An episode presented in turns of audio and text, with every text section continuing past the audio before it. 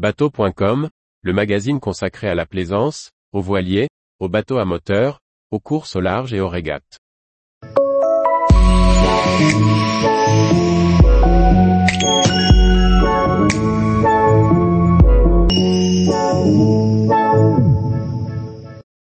Riva, des bateaux italiens luxueux et intemporels. Plaisanciers passionnés, amateurs de sport nautique. Symbole du chic à l'italienne, les bateaux Riva arborent leur vernis rutilant depuis presque deux siècles. Retour sur l'histoire et l'évolution du mythique chantier transalpin. Fondé en 1842 sur les bords du lac d'Iseo en Lombardie, le chantier Riva fabrique à l'origine des petites barques de pêche. Dirigé par Pietro Riva, alors jeune charpentier, le chantier prospère et se lance rapidement dans la fabrication de bateaux à passagers et de transport de marchandises sur le lac. Après la Première Guerre mondiale, le chantier délaisse le monde de la pêche pour se spécialiser dans les unités dédiées à la course motonautique. Le petit chantier italien remporte records et victoires sur les compétitions locales et internationales. Puis la Seconde Guerre mondiale vient marquer un temps d'arrêt à la production de bateaux de plaisance. Après la fin du conflit, Carlo Riva reprend la direction du chantier familial. Au début des années 50, le jeune dirigeant effectue un voyage aux États-Unis. Il observe avec attention les renabouts américains évoluer dans la région des Grands Lacs. S'intéressant au Craft ou autres Craft, il revient au chantier avec la ferme intention de lancer ses propres modèles. Profitant de l'essor d'après-guerre italien, et bien inspiré par la réussite de ses compatriotes Enzo Ferrari ou Ettore Bugatti, Carlo Riva se lance dans la production de séries. Fidèle à son savoir-faire dans la fabrication en bois, Carlo Riva s'associe avec l'architecte Giorgio Barilani en 1956. Luxe, vitesse et esthétisme sont les maîtres mots du chantier. Carlo lance successivement le Corsaro, l'Ariston, le Triton, le Sebino et le Florida. Tous ces modèles sont fabriqués en acajou, et recouverts d'une vingtaine de couches de vernis. Tout comme ses concurrents américains, Carlo Riva motorise ses modèles avec de grosses cylindrées, de préférence des V8.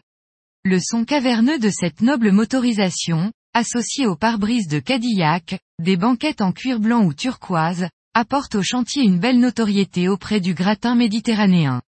Lancé en 1962, le Riva Aquarama est le modèle le plus symbolique du chantier.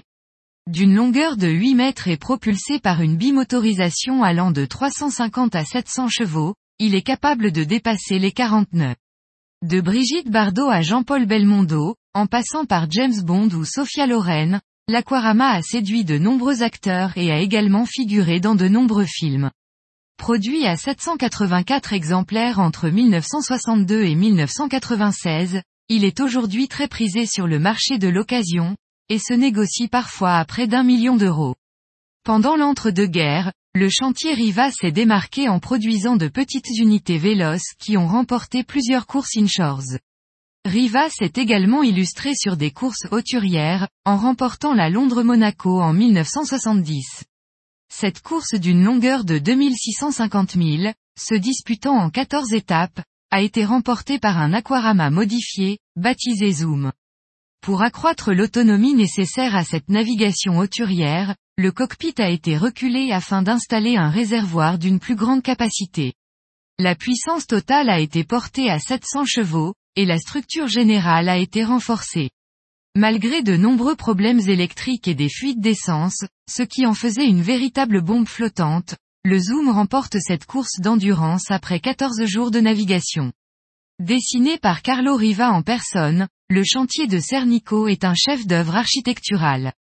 Surnommé la plancha, qui signifie la passerelle, il est classé et protégé par la Direction générale des patrimoines italiens. En 1959, Carlo Riva cherche à s'implanter à Monaco.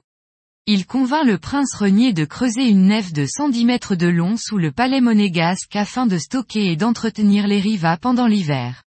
Ce tunnel Riva est toujours en activité, et héberge plus de 200 unités. En 1969, le chantier se lance dans la production de coques en fibre de verre. Plus simple à mettre en œuvre, ce matériau utilisé par tous les chantiers permet à Riva de faire face à une concurrence grandissante. Le chantier lance le Day Cruiser Bayamars 20 et le Cabin Cruiser Sport Fisherman 25. Ces deux modèles connaissent un joli succès commercial, mais Carlo Riva continue néanmoins de produire des modèles en bois. Après avoir produit plus de 4000 unités, Carlo Riva vend son chantier à la firme américaine Whittaker, puis nomme son beau-frère Gino Gervasoni comme PDG du chantier en 1971. Celui-ci quittera le chantier en 1989, marquant ainsi la fin de la famille Riva au sein de la société. Repris par le groupe Ferretti en 2000, le chantier Riva s'est orienté vers le marché du yachting. Profitant de la connaissance du groupe pour développer son outil productif, Riva est monté d'un cran dans la production de grandes unités aux prestations haut de gamme.